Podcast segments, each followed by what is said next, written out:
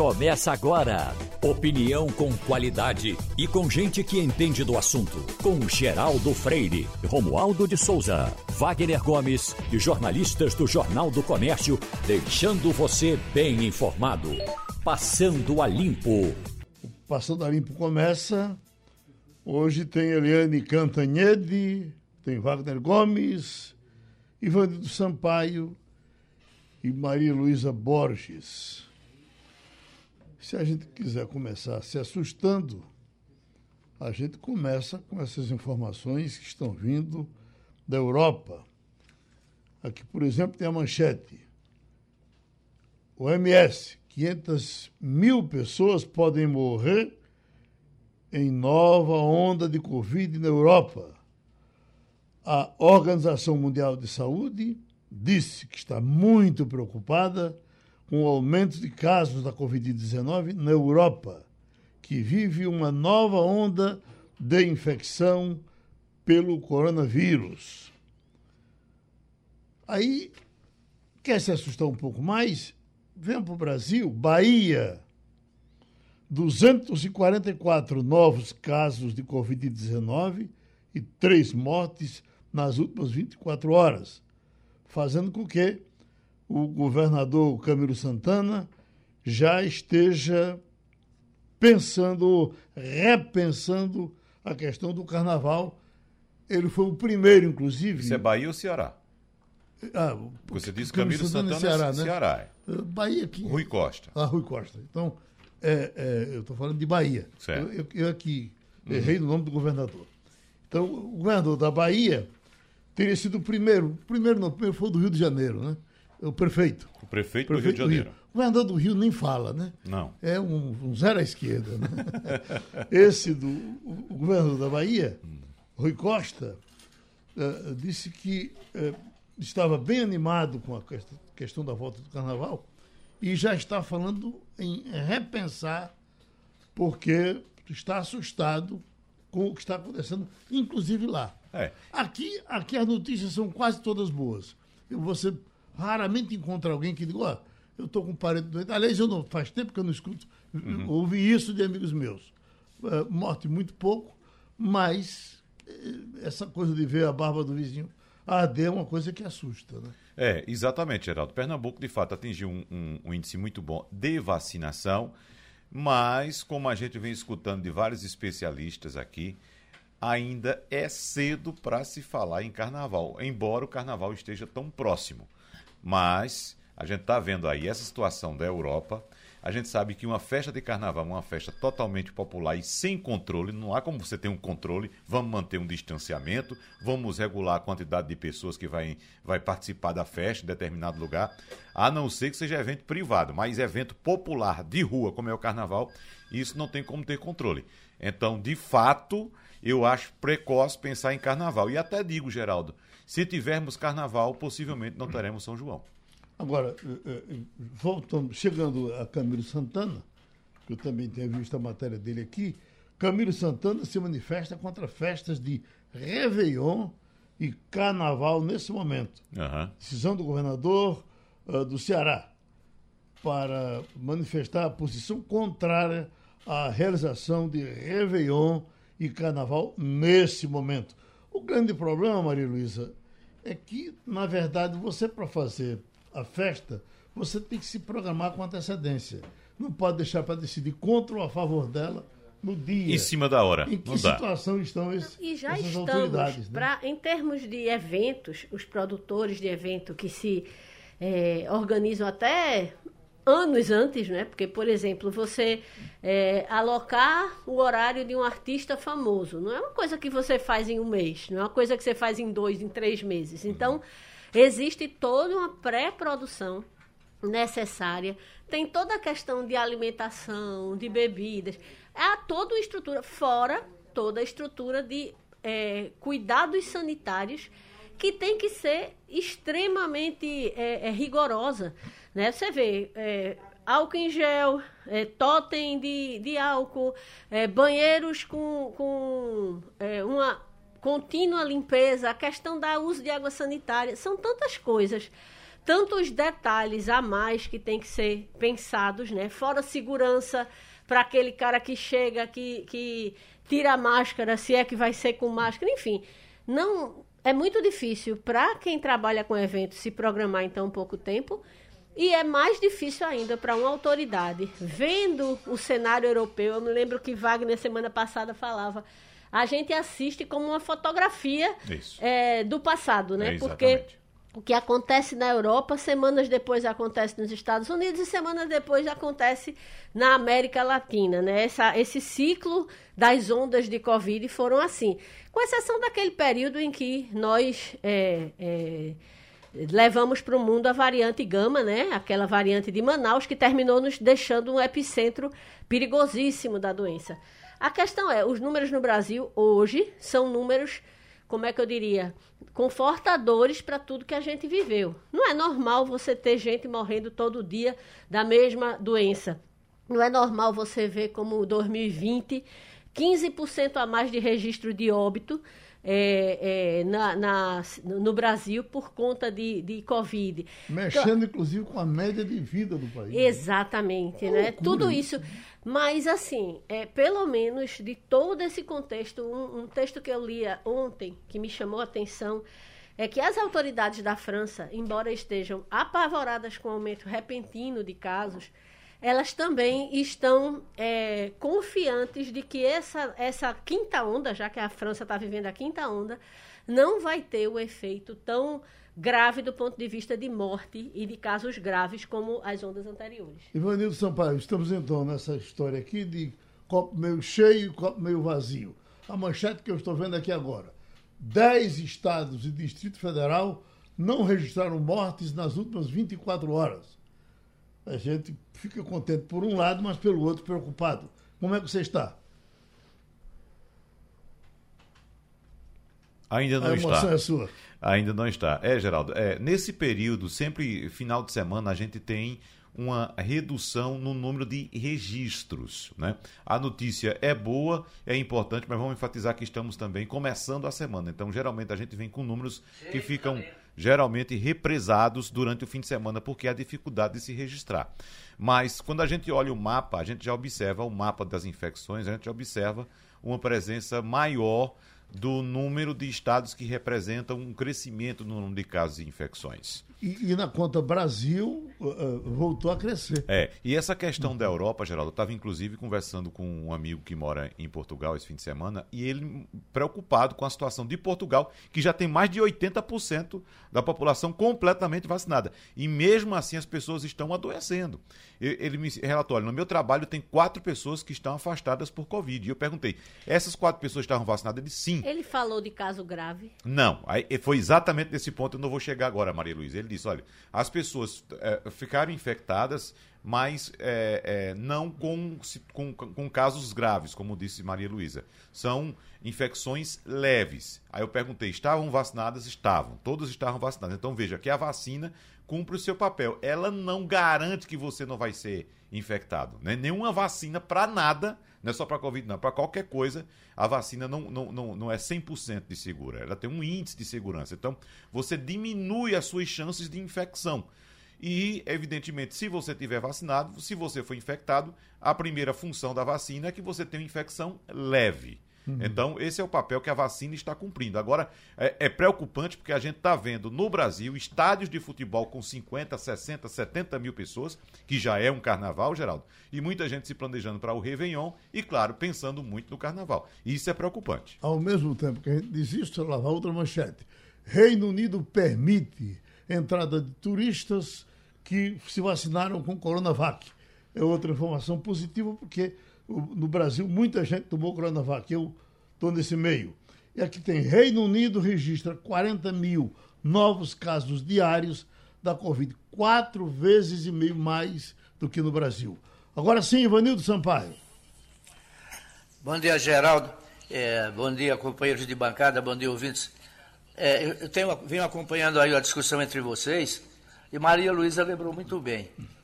É, você, quando chega no Rio de Janeiro, por exemplo, o carnaval não começa em novembro nem em dezembro, não. Começa a partir de maio. As escolas de samba, quando têm seus enredos aprovados, começam a produzir carros alegóricos, fantasias, roupas especiais, não é? Isso demanda tempo, dinheiro e planejamento. Então, para o governador do estado dizer que em fevereiro não vai ter carnaval, mas dizer isso em novembro, não tem o menor sentido. Uhum. Não é? Até porque muitas escolas de samba, muitos grupos carnavalescos estão se preparando para o carnaval. Era uma promessa antiga do governo, né? havia diminuído o número de casos de Covid, e, e então é, todo mundo está contando que vai ter carnaval. Não sei com que cara eles vão ter que cancelar.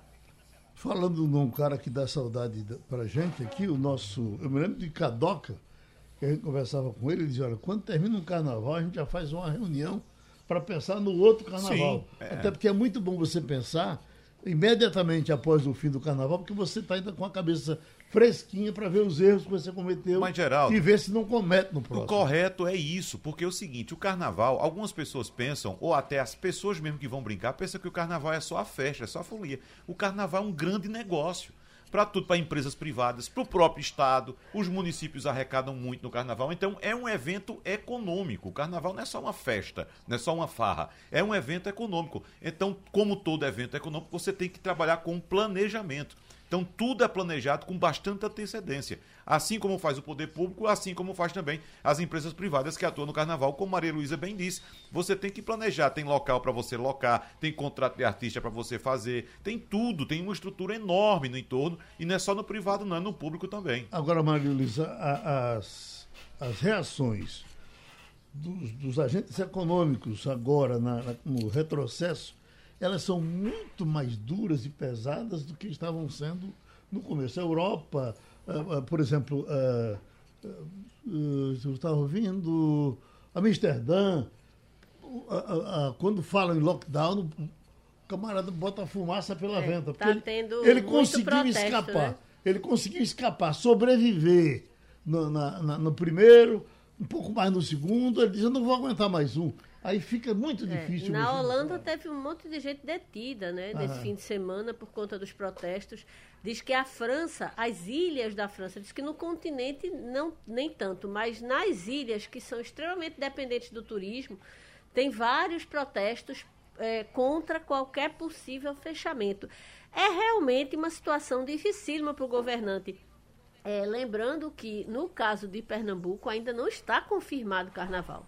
Né? As autoridades é, dizem que não tem condições nesse momento de dizer se há é, é, condições sanitárias para que o carnaval aconteça normalmente. Na verdade, e, faltam não, dados. E, faltam ninguém baixou a guarda. Eu viajei para o interior agora nesse fim de semana e é, rigorosamente em todas as lojas. Eu que sou meio relaxado com a questão da máscara, boto no bolso, às vezes ela cai, eu perco.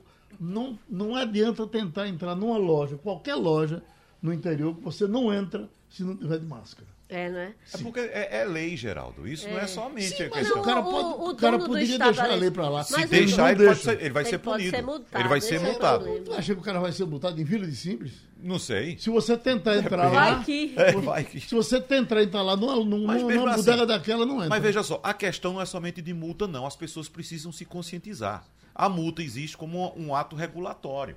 Mas as pessoas, tanto o consumidor quanto o lojista, tem que se conscientizar. Porque se por acaso acontece de novo aqui no Brasil o que está acontecendo agora na Europa, ou seja, ter que fechar tudo de novo, vai ser pior para todo mundo. Para consumidor, para empresário, para todo mundo. Todo mundo sofre com isso. Então, é, o que a gente está fazendo aqui é um apelo para que as pessoas tenham consciência. A gente demorou muito a aprender com os orientais, que já andam de máscara normalmente há, há anos. Os, eles tiveram a MERS, eles tiveram a SARS. Então, eles aprenderam a lidar com a, o fato de que nós humanos transmitimos vírus uns aos outros. Uhum. Então, é, é, é a máscara, ah, incomoda, faz calor. Eu também sinto calor, eu também sinto incomodada, mas eu, principalmente em ambiente fechado, eu procuro estar de máscara, porque a gente sabe que em ambiente fechado a chance de contaminação é muito maior. Então é, é, é chato, é, mas a alternativa à, à, à volta da, de, de, números alarmantes é muito pior. Já estamos com o nosso professor José Ricardo, especialista, especialista também em Enem. A prova do Enem ontem aconteceu com relativa tranquilidade no Brasil todo, ou vamos dizer que com tranquilidade no Brasil todo. Pouco se conhece de casos mínimos que era de esperar que realmente acontecesse. Mas, professor Zé Ricardo, está todo mundo querendo lhe ouvir. Eu queria lhe ouvir nessa tese aqui. Ó. Ribeiro, ministro da Educação, afirma que o governo não interferiu no Enem 2021. Talvez, se tivesse interferido, algumas perguntas não tivessem entrado como as que estão aí. Agora, ele não disse as perguntas. Eu estava me lembrando, eu estava dizendo aqui para o pessoal hoje cedo que eu que estava morrendo de rir de madrugada, aí pelas três da manhã, com o macaco Simão, que ele entrava a prova do Sim. Enem, o Enem que o governo quer fazer. Em que ano foi a Revolução Democrática Brasileira de 1964? e, ia por aí. Mas uh, uh, uh, alguma pergunta que foi feita lhe desagradou, professor? Geraldo, bom dia, bom dia a todos que nos ouvem. A prova não foi a cara do governo, não, como disse que seria o presidente, né? Foi, na verdade, a cara do Enem. Essa é a, esse é o resumo da ópera. Né? Manteve a tradição do, do INEP, né? da elaboração das provas. Prova, as provas me surpreenderam positivamente, Geraldo. Certo? Eu acho que, ah, primeiro, não havia condição, quando houve a celeuma, as provas já estavam prontas. Eles poderiam até querer mexer, mas não tinham como, certo? Porque é, já estava, o esquema já estava todo montado. Quando houve aquela demissão em massa, é? na verdade, eu acho que houve responsabilidade até dos demissionários, porque eles realmente saíram no momento que não havia como retroceder, era só chamar a atenção da sociedade, e acho que foi muito positivo chamar a atenção da sociedade. E eu diria que a prova não ficou no agrado do, do senhor presidente nem do senhor ministro. Uhum. A verdade é esta, porque o, o, o esquema todo operacional, funcional, a operação toda já estava montada. E uma prova de linguagens muito bem montada. Uhum. Textos bem escolhidos, não textos curtinhos, como aconteceram nas, na prova do ano passado, por exemplo. Aconteceram textos curtos no ano passado. Esse não. Textos com quatro parágrafos, mas muito bem dosados. É, textos jornalísticos muito bem escolhidos. Os autores, no, no âmbito da literatura, muito bem escolhidos também. É, Guimarães Rosa, Machado de Assis, Manuel de Barros, dentre outros. Então, eu, eu gostei muito da prova. Esse eu tenho de... que dizer isto, me surpreendeu positivamente. E falando com outro colega de, da área de ciências humanas, eles também gostaram bastante da prova. Saltaram algumas fogueiras, não é? Não aparece se é movimento, golpe ou revolução de 64, seja o que for. Não, não entrou essa parte da, das ditaduras militares, e, mas a prova foi, pelo que eu ouvi dos colegas, muito bem dosada. Reclamou um pouco da prova de geografia, que não houve nada de geografia física, foi toda a geografia humana, não é? Na área econômica, industrialização, etc. Mas não houve a, aquele clamor, vamos dizer, que se estava estabelecendo, até porque não havia como, não havia tempo para mudar de rumo. Hum. Aquela história de gado novo da música de Zé Ramalho. Não, é, foi, não foi meio desaforado. Não foi meio é, desaforado. É uma interpretação não. que não se aplica só ao Brasil, viu? Uhum. A colocação é num sentido universal, amplo, mas tem tudo a ver com o país. O que surpreendeu, Geraldo, foram textos que abordaram, a, na parte de história, por exemplo, questões relativas a, ao mundo indígena, ao mundo africano, entendeu? Não, os textos bem dosados nesse aspecto. Eu diria até que quem elaborou, né, quem escolheu em função técnica da TRI, o grupo que definiu, a banca que definiu, definiu muito bem. Saltou as fogueiras, conseguiram saltar as fogueiras ideológicas, ah, por exemplo, a fake news aparece, Geraldo, num texto de Machado de Assis, está lá, do alienista, uhum. falando na antiga e famosa matraca. Era aquele camarada que não tinha jornal aqui, né? Ou se pregava nas, nos postes e muros, ou então o cara ia, parava, rodava uma matraca e ali ele começava a noticiar. Então ali já estava também a, a famosa fake news, já estava ali. Né? Ela já estava ali. É, quer dizer, fake news é um padrão universal de a informação troncha errada, alinhada com determinada visão. E o texto de Machado de Assis fala disso. Aí você vê a habilidade do, de quem montou, o grupo que montou a prova. Está lá o lance da fake news. Agora, não usou fake news em governo tal ou qual, nada disso. Então, eu diria a você e a todos que as provas de ontem surpreenderam positivamente. O tema da redação é um tema muito feliz, que traz a questão da cidadania, traz a questão de direitos humanos, traz a questão do Estado de Direito, traz a questão da inclusão social, o registro civil como um ponto de partida identitário no, na sociedade, no Estado, para ter direitos e deveres constitucionais, eu achei feliz. Eu confesso que me surpreendi positivamente. Invisibilidade e registro civil, garantia de acesso à cidadania no Brasil. Isso foi o tema uhum. da redação ontem, né, é. professor Zé Ricardo? E as provas, como o senhor adiantou, trouxeram uh, temas como população indígena, população carcerária, desigualdade de gênero. Sim. Né? O exame também teve questões com a música Admirável Gado Novo, de, de Zé Ramalho, como é o senhor já isso. citou aqui. Agora, é como nós sabemos, professor, o, o, o, professor que está preparando o aluno para uma prova, para uma prova do Enem, para uma prova de vestibular, ele geralmente já tem a experiência de anos anteriores e sabe uma tendência da prova. E nesse ano tivemos essa discussão toda em torno da, da uh, intromissão ou não do governo nas questões do Enem. Uh, nesse aspecto, a, a, os colegas do senhor, de, de, uma, de uma certa forma, chegaram a ficar surpreendidos com alguma coisa, com algum alguma tendência da prova, professor? Não, não. Prova, as provas não foram tendenciosas. É o que eu estou dizendo. Houve, houve realmente uma sensibilidade. Eu, eu, eu, usei até o termo ninja. Eles foram ninjas, porque sabendo do, do poder de plantão, não é? E como conduzir, eu acho que eles conduziram muito bem. O processo foi todo amarradinho e a partir do momento que ele começou a rodar, não tinha como sustá-lo mas também não houve nenhuma razão para sustar de maneira abrupta esse processo. É claro que o senhor ministro colocou-se daquela forma, o presidente colocou-se de uma forma mais é, estapafúrdia ainda, porque o Enem é um órgão de Estado, o INEP é um órgão de Estado, não é um órgão de um governo. Agora, claro, todo governo tem, os anteriores também, davam um alinhamentozinho ideológico em vários itens das provas. Isso não é coisa aberrante quando a coisa é feita de uma maneira sensata, porque existe uma chamada TRI nas questões, numa prova, que calibra a, a, a, o grau de dificuldade. Então você não pode mexer. É, é por isso que eu disse: quando fecharam a questão operacional, Wagner, não havia como mexer, mesmo que quisessem. Não podiam porque iam passar o atestado de incompetência. Então, não, deixa como está e vamos ver o que é que vai acontecer. Respiraram aliviados, eu imagino, mas não tiveram um gostinho também de ser, de ter a prova, como o senhor presidente da República disse, que é a prova com a cara do governo. Não foi. Foi uma cara da tradição competente do INEP, né? manteve a história, a linha histórica. O tema da redação, Wagner, a que você se referiu aí, ele foi um tema que não foi simples, não.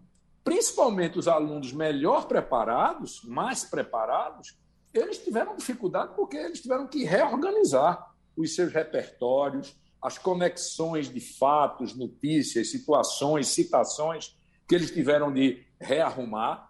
Então, o próprio tema, que trata, claro, da inclusão social, um tema feliz, os textos que foram textos provocadores, vamos dizer assim, apoiadores para desenvolvimento do, do tema na redação é, dissertativa, argumentativa, dissertativa, não é?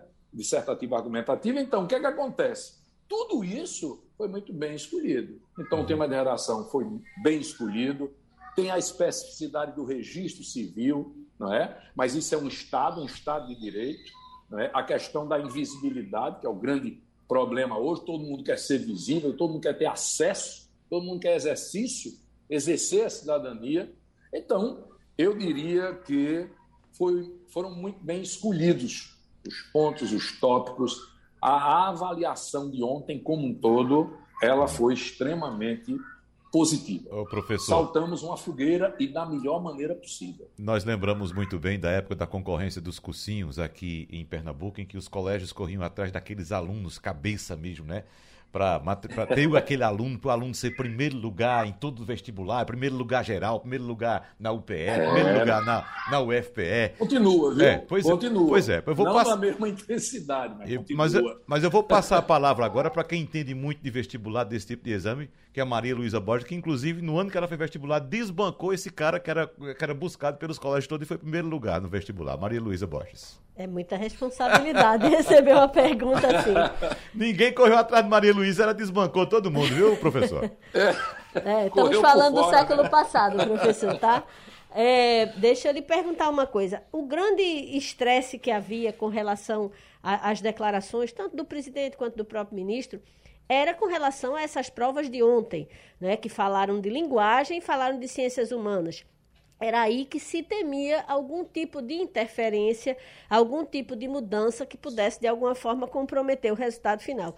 Passada essa primeira fase, eu acredito que a próxima etapa do Enem vai ser tranquilidade, é, é vai ser bem mais tranquila, porque a gente está falando das ciências exatas, e com toda certeza o estresse inicial eu acho que foi vencido pra, por parte dos milhões de alunos que estão é, se submetendo à prova, não é?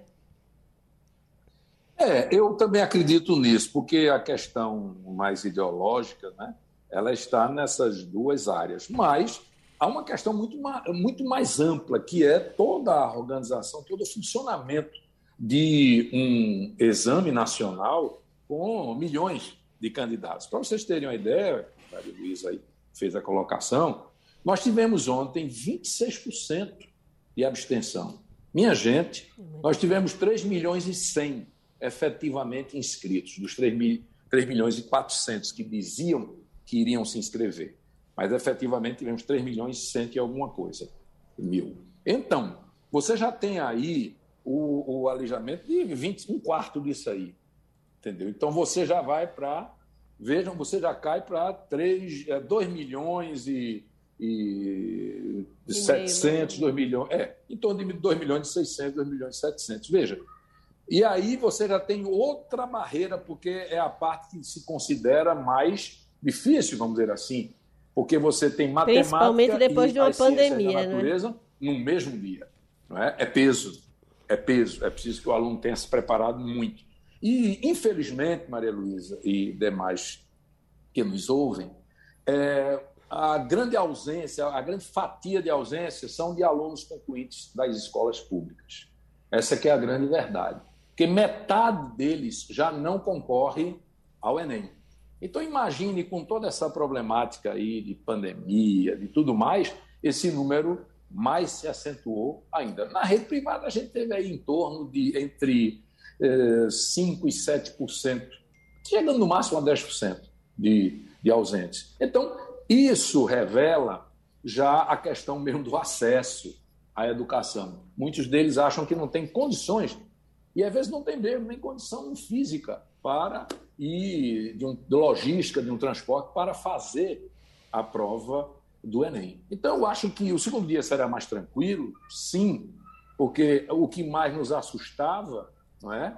embora eu confesse a vocês que, pela experiência, eu digo eles não podem mexer sob pena de traduzirem uma irresponsabilidade radical. Falar que se queira desconstruir mas ser irresponsável nessa desconstrução, eu não acredito que se chegue a esse ponto. E realmente não chegou.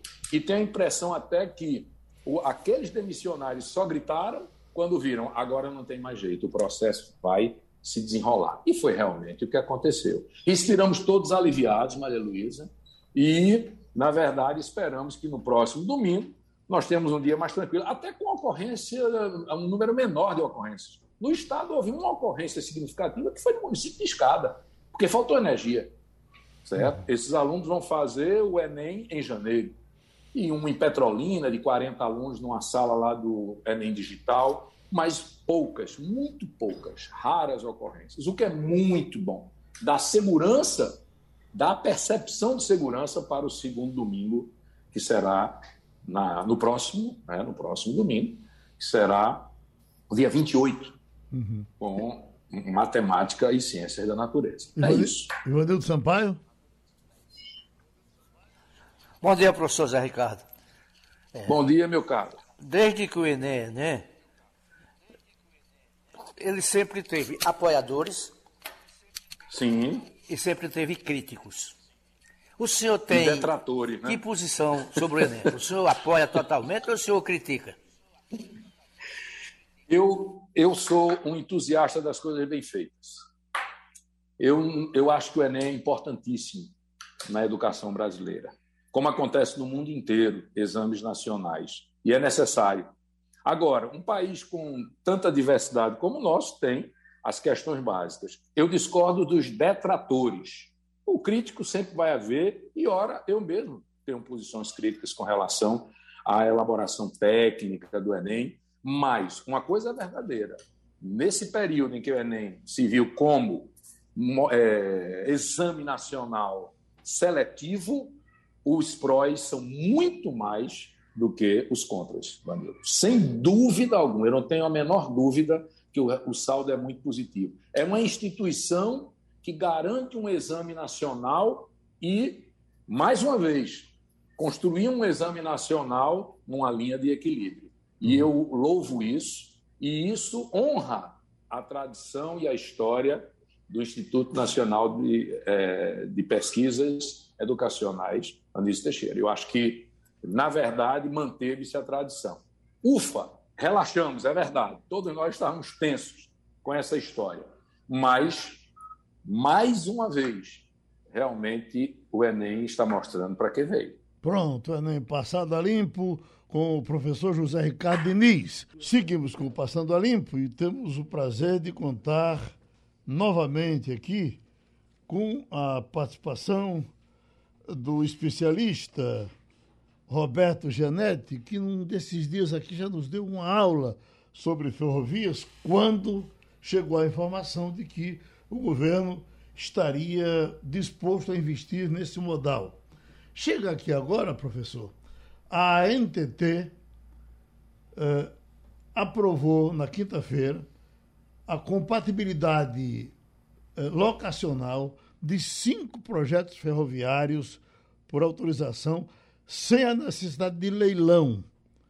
Ah, a soma de investimentos desses trechos é de 47 bilhões e 400 milhões. Agora ficará a cargo do Ministério da Infraestrutura a liberação para o setor privado construir essas ferrovias. Eles mostram aqui, para não falar demais, que inclusive volta a, a, a, a rota do governo Ipujuca, Pernambuco, Piauí, Quer dizer, aquilo que a gente estava naquela grande preocupação para se ligar com a Transnordestina. Aí eu queria que o senhor começasse a nossa conversa. Nós temos para conversar com o senhor Maria Luísa Borges, Wagner Gomes e Ivanildo Sampaio. Bom dia a todos. Bom dia. Bom dia a todos. É um prazer estar aqui de novo e para comentar esse momento importante em que o marco regulatório eh, foi votado no lá no, está sendo votado no Senado e a MP é, 1065, ainda em vigor até fevereiro, deve ser concluída a votação até o final do ano, mas já permite a NTT é, fazer as primeiras, tomar as primeiras decisões a respeito dessas autorizações para construção de trechos de ramais ferroviários.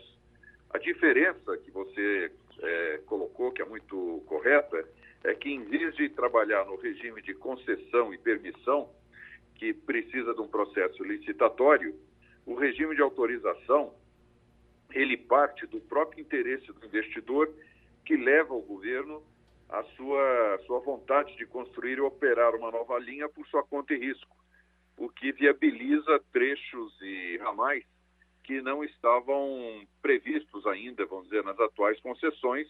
Isso potencializa, otimiza o uso dos ramais troncos, como, por exemplo, a Transnordestina, tornando possível agregar uma série de projetos minerais, agrícolas, industriais, uh, que servirão de, de, de massa de uh, volume de carga para uh, viabilizar as ferrovias. Portanto, é muito importante isso e eu acho que para a Transnordestina, especificamente, ah, ao longo dos seus 527 quilômetros de extensão do Ceará, é, é, até Porto de Pecém e Porto de Suape, vai trazer, evidentemente, uma nova dinâmica. Hum. E isso é muito positivo. Ivanildo Sampaio. Bom dia, doutor Roberto. Bom dia. É, existe um, uma história na, na, economia nacional, não sei se com fundamento ou não, de que o transporte ferroviário brasileiro, a partir de 1964, foi desativado ou sucateado, porque seria deficitário sem chance de recuperação econômica. Isso é uma lenda, isso é mentira, isso foi má vontade com o sistema, foi lobby dos caminhoneiros por conta das rodovias, enfim, o que é que houve finalmente? Não, de fato, nós uh, tivemos uma regressão do uso de ferrovia nos últimos 40, 50 anos, especialmente até 2010, ou dois, um pouco antes, até 2005, as ferrovias estavam em franca decadência. Foi a partir de 2005, 2006 que começou um processo de modernização, ampliação e expansão das ferrovias brasileiras. As concessões que ocorreram no final do século XX ali em 1997, 98, criaram a, a, naquela época a ALL, América, a América Logística, depois criaram a M, MRS, hoje a ALL virou Rumo, que pertence ao grupo da COSAN, e a Vale do Rio Doce também, não só Carajás, mas outras, outros ramais foram modernizados e, e melhorados, então houve a, também a ferrovia Centro-Atlântica, foi incorporada na, na malha, virou VLI. Tudo isso fez com que houvesse um, um imenso progresso na, na, na, expansão ferroviária recente, mas ainda longe, mas muito longe da necessidade de logística que nós temos no país, especialmente ligando áreas do centro-oeste, ali da região de Mato Grosso, Goiás, a, a Piauí, Tocantins, que precisam chegar competitivamente aos portos eh, próximos, que sejam portos de grande volume de carga, que poderiam levar os minérios, os grãos e outras mercadorias, containers, para o interior do Brasil. O Brasil, com a dimensão continental que tem, precisa de uma malha de, ferro, de ferrovia de centenas de milhares de quilômetros. Nós temos hoje pouco mais de 30 mil quilômetros e apenas uns, uns 15 a 20 mil em operação. Então, de fato, nós temos aí uma, uma malha muito deficiente para atender as necessidades do país. Wagner? Doutor Roberto Gianetti, a ANTT aprovou a compatibilidade locacional desses projetos, ou seja, projetos ferroviários por autorização sem a necessidade de leilão. E agora vai ficar a cargo do Ministério da Infraestrutura a liberação para o setor privado construir essas ferrovias. Esse processo, como foi aprovado, ele desburocratiza agora essa, esse investimento, doutor Roberto, ou se houver algum risco para os cofres públicos? Não, ele desburocratiza e eu acho que o caminho é esse mesmo, é facilitar a iniciativa privada nas suas decisões de investimento e nos seus projetos eh, de implementação logística, porque a concessão eh, é um regime que é extremamente demorado. Para te dar ideia, algumas concessões, quando toma-se a decisão de fazer determinada linha, até fazer todo o edital de de, de convocação, de o edital de leilão, a chamada pública, a, as audiências públicas antes da, do leilão e depois o processo de outorga, negociação do contrato, isso demora dois anos, três anos e, e é extremamente complexo e, e, e burocrático o processo. Portanto, a autorização é uma simplificação muito bem-vinda, especialmente para trechos é, que vem complementar os ramais troncos que já existem. E, e é, é importante que não haja esse conflito locacional, que é, portanto, você falou da compatibilidade, exatamente, a, a compatibilidade locacional é fundamental para que não haja, não haja superposição com as atuais ferrovias, porque senão estaríamos é, penalizando, punindo as atuais concessões que pagaram por outorga e fizeram investimentos bilionários. Então, esse processo de eh, definição dessa compatibilidade eh, locacional é muito importante e as autorizações têm que ser vistas uma a uma dentro da sua compatibilidade, da sua habilitação, capacidade financeira do interessado, para que, ao, ao, autorizar, os processos de fato aconteçam, não, ficam não fiquem no papel, que eles aconteçam de fato, fisicamente, e incrementem as ferrovias brasileiras. Doutor Janete, com relação a Pernambuco, com relação à SUAP, que em algum momento nós ficamos fora da dança, é, o que é que mudou? Nós voltamos para ela de forma normal? Olha, é, eu tenho impressão que poderá haver interessados em fazer o ramal que liga Transnordestina até Suape, porque, segundo me consta, se eu não estiver enganado, a, a Transnordestina priorizou o Porto de Pecém. Então, a, o ramal que liga para Suape é, precisa ser imediatamente é, é, também construído e, e, e operacionalizado para que o Porto Suape possa realmente despontar como uma alternativa para escoar toda essa produção que vem é, do interior de Pernambuco e até do, do, do, sul do Ceará e Piauí, que possa ter SUAP como opção de embarque. Então, é, tem que ver exatamente como é que está isso posto dentro do projeto, mas me parece que sim, a, essa decisão dessa medida provisória a 1085, 1065, ela vai trazer sim uma nova oportunidade de, de retomar a ligação com o SWAP. Maria Luísa? Doutor Roberto, muito bom dia.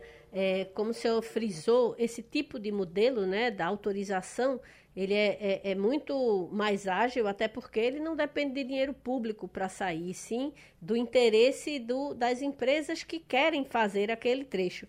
No entanto, esse modelo está baseado numa MP é, a, a MP 1065 né, deste ano, que caduca em fevereiro. O que é que precisa ser feito para impedir que essa, que, que essa MP deixe de valer? Porque isso pode comprometer toda essa agilidade.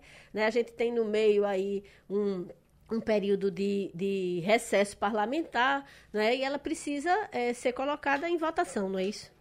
É isso. Eu tenho a informação que está previsto que a MP vai ser votada até o final deste ano, ou seja, ainda temos aí mais uns, uns 15, 20 dias, provavelmente, até meados de dezembro, que pode acontecer essa votação, porque ela é muito importante e certamente os senadores devem estar sendo é, despertados aí de que tem que votar isso, tem que pôr em pauta, e eu acredito até que os, os, os governadores e os é, secretários locais de, dos estados uh, envolvidos nessas, nessas uh, autorizações devem estar preocupados em, obter logo a aprovação da MP.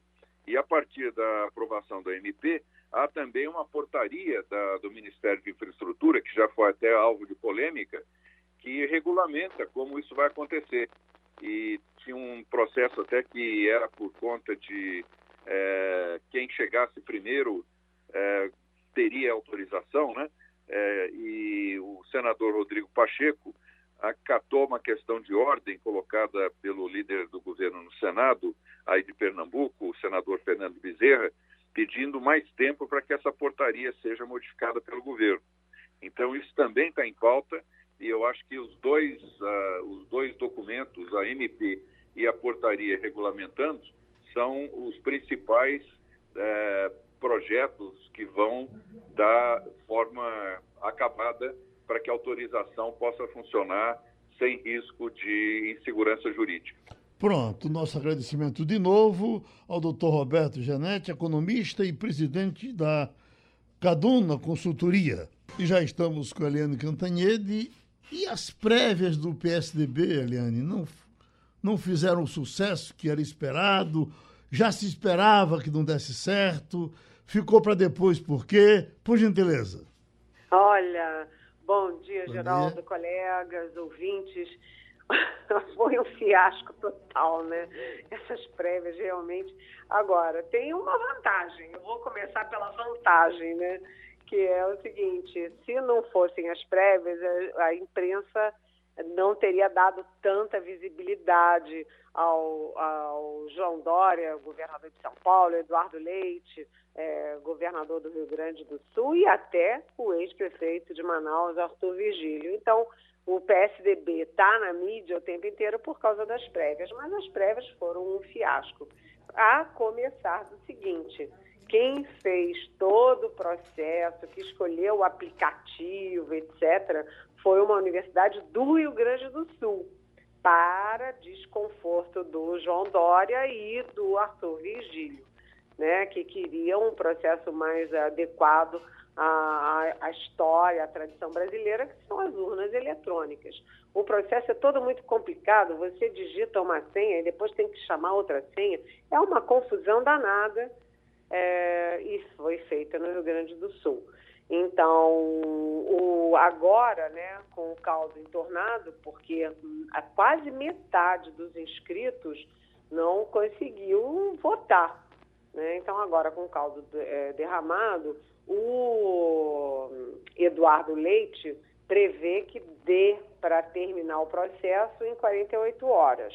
Mas o João Dória e o Arthur, Arthur Virgílio, que se, se uniram estão prevendo que vá terminar só no próximo domingo, dia 28. O fato é o seguinte: é, o PSDB tem 600 mil inscritos, 600 mil filiados ativos, segundo o TSE, e só se inscreveram 44.700. É muita gente, não dá para dizer que também é pouco, não. É muita gente, 44.700. Mas eles gostariam, inclusive, que tivesse 300 a mais para ficar 45 mil, porque o número do PSDB é 45. Né? E havia muito temor de muita gente não conseguir votar pela dificuldade, pela complexidade do voto. E nesse, é, nesse é, contingente todo, de quase 45 mil votantes, você tem uma, é, vamos dizer, disse, né, a expectativa dentro do PSDB é que o João Dória é mais forte entre os inscritos, entre a massa de inscritos, mas que o Leite é mais forte entre os mandatários, aqueles que têm mandato. Então, é é, são os, os três governadores, os 37, não, 32 deputados federais, os sete é, senadores, os prefeitos, enfim, na elite que o voto é qualificado por é, voto ponderado tem mais peso.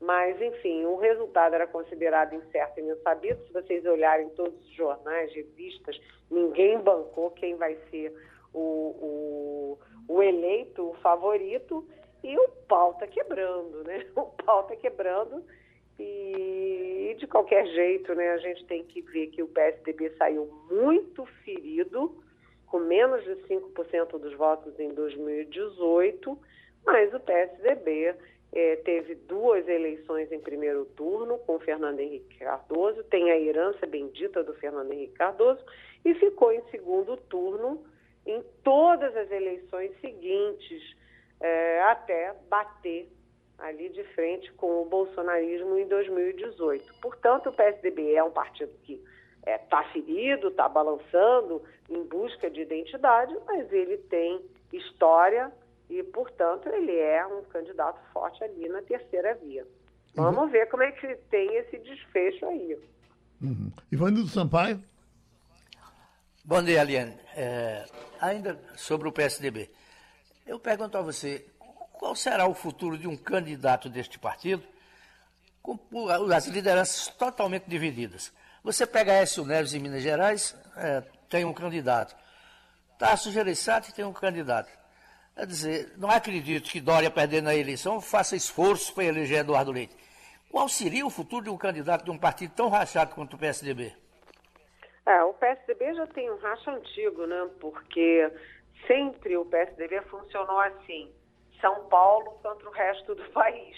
E os candidatos foram todos de São Paulo, né? Olha, Fernando Henrique Cardoso, que ganhou as duas em primeiro turno, depois José Serra, que concorreu em duas, Geraldo Alckmin, que concorreu em duas, e Aécio Neves de Minas Gerais. Quer dizer, o ponto fora da curva foi Aécio é, de Minas Gerais, mas o Aécio foi pego naquele grampo ali do, da JBS pedindo 2 milhões de reais para pagar os advogados dele e isso, isso foi meio mortal para o PSDB. O eleitorado não assimilou esse, esse, vamos dizer, esse desvio do Aécio Neves e pulou no barco do Bolsonaro. Esse foi um dos fatores importantes da vitória do Bolsonaro em 2018. E agora a divisão é, é muito forte também, mas eu pergunto, qual é a alternativa do Dória se ganhar o Eduardo Leite? O Dória vai fazer o quê? A única alternativa do Dória para não apoiar o Eduardo Leite é o Sérgio Moro crescer, o Sérgio Moro despontar como candidato da terceira via e o Moro conversa bem tanto com o Moro quanto o Dória conversa bem tanto com o Moro quanto com o Luiz Henrique Mandetta, que também faz parte desse trio da terceira via. E qual é a alternativa de Eduardo Leite? É, se o Dória ganhar, não apoiar o Dória para fazer o quê? Para apoiar quem? Né? Eles juntos já estão enfraquecidos, né? divididos aí que eles não vão a lugar nenhum. Lembrando que há um movimento liderado pelo Dória para expulsar o Aécio Neves, que é quem comanda a bancada do PSB, é, PSDB na Câmara. E essa bancada está muito bolsonaristazinha, está aí mostrando as, as garrinhas ali para apoiar, por exemplo, a PEC dos precatórios, que é apelidada de PEC da reeleição. E tem um outro fator que é o Geraldo Alckmin se aproximando, namorando aí a possibilidade de ser vice ou pelo menos apoiar o Lula em 2022. Ou seja, muitas arestas dentro do PSDB de futuro incerto e não sabido. Mas não é fácil para Dória, Arthur Virgílio, que é um quadro histórico do partido, e o Eduardo Leite né, partirem para uma aventura de bater de frente com o candidato oficial uhum. do é, Tucano. Maria Luísa Borges. Bom dia, Eliane. A gente começou o programa hoje falando sobre pandemia, falando especificamente sobre a situação da Europa. E aí eu vi aqui que você está na sua pauta com a questão da economia, né? Inclusive a gente está vendo na Europa muito protesto contra possíveis lockdowns por conta da da volta, da, do crescimento do número de casos. Como é que sai a economia do mundo, se é que já saiu, né, que a gente ainda está no meio da pandemia, é, dessa crise da Covid e como é que fica o Brasil nesse contexto? Olha, foi uma excelente pergunta, porque é o seguinte, né? A gente sabe que a pandemia, o lockdown, a pandemia, enfim, tudo isso afetou muito a economia mundial. Então, você tem um efeito grave na Europa, grave nos Estados Unidos, grave na Ásia e, evidentemente, atingiu o Brasil. O, a diferença é que o Brasil está com uma previsão de crescimento muito aquém a de todos os outros, é, dos outros países emergentes. Então, se você pega ah, o crescimento uh, do, do, dos emergentes, os piores são previsão de crescimento esse ano, né? Os piores são da África do Sul, 2,2%, do Chile com 2,5%, e o, a previsão do FMI para o Brasil é de 1,5%, ou seja, a previsão de crescimento do Brasil é a pior de todo o mundo emergente. Ele tá, o Brasil está na lanterninha. E aí, quando você fala num crescimento pior, isso significa que o Brasil, primeiro, não consegue crescer, não consegue que, a, esquentar a indústria, esquentar serviços, é, esquentar o agronegócio e, portanto, não terá capacidade de gerar emprego e renda. Então, a população vai continuar desempregada e com renda baixa. Aí a gente vai no outro ponto dessa questão: inflação. a população vai ter menos emprego, menos renda e vai ter que pagar mais caro, por exemplo, para a cesta básica. É, é muito grave esse, essa situação, muito grave. Aí a gente vê que a inflação também é um fenômeno global, pós-pandemia, com crise hídrica, com crise, é, com crise ambiental, né, é, climática. E, por exemplo, os Estados Unidos têm a maior inflação desde 1990. No Reino Unido, é a maior inflação desde 2011. Na, na União Europeia, a maior é, inflação em 13 anos. Só que o Brasil é um dos poucos países onde a inflação já atingiu dois dígitos. Mais especificamente, está em 10,7% nos últimos 12 meses.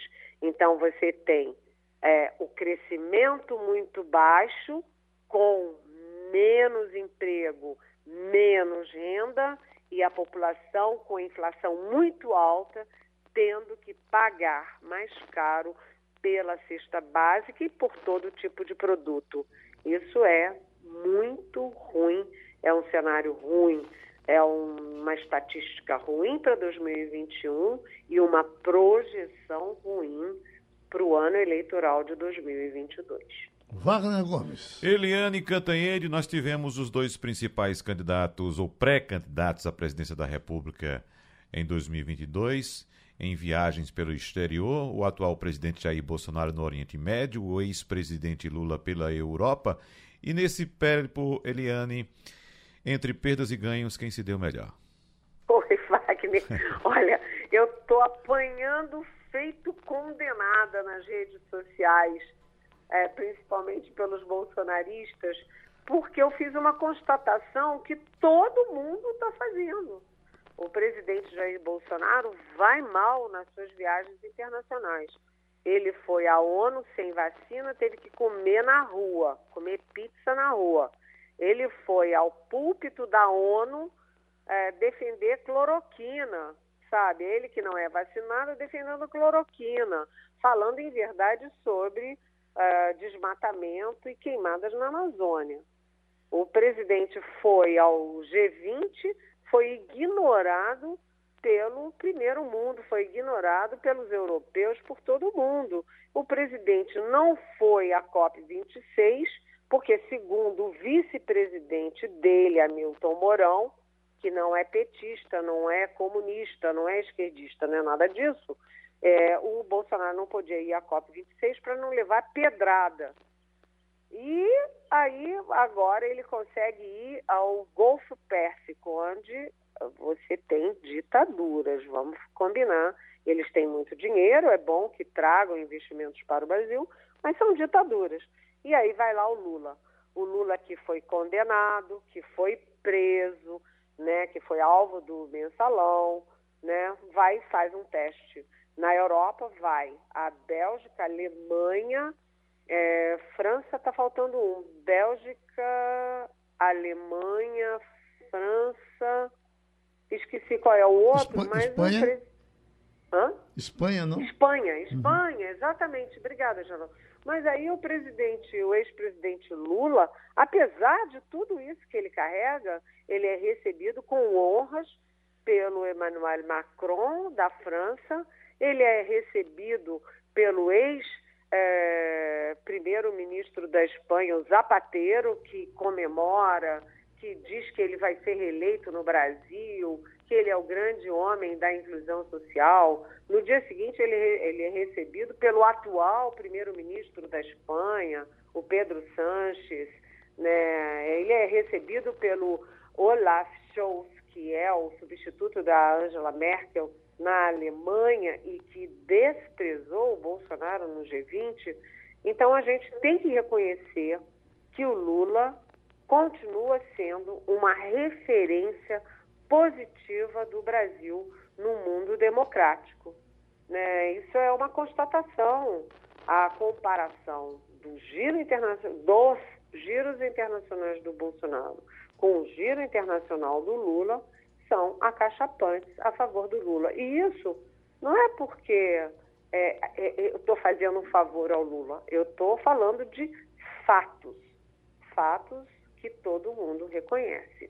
Eliane, teve uma eleição no fim de semana na Venezuela e Maduro arrebentou em todos os estados.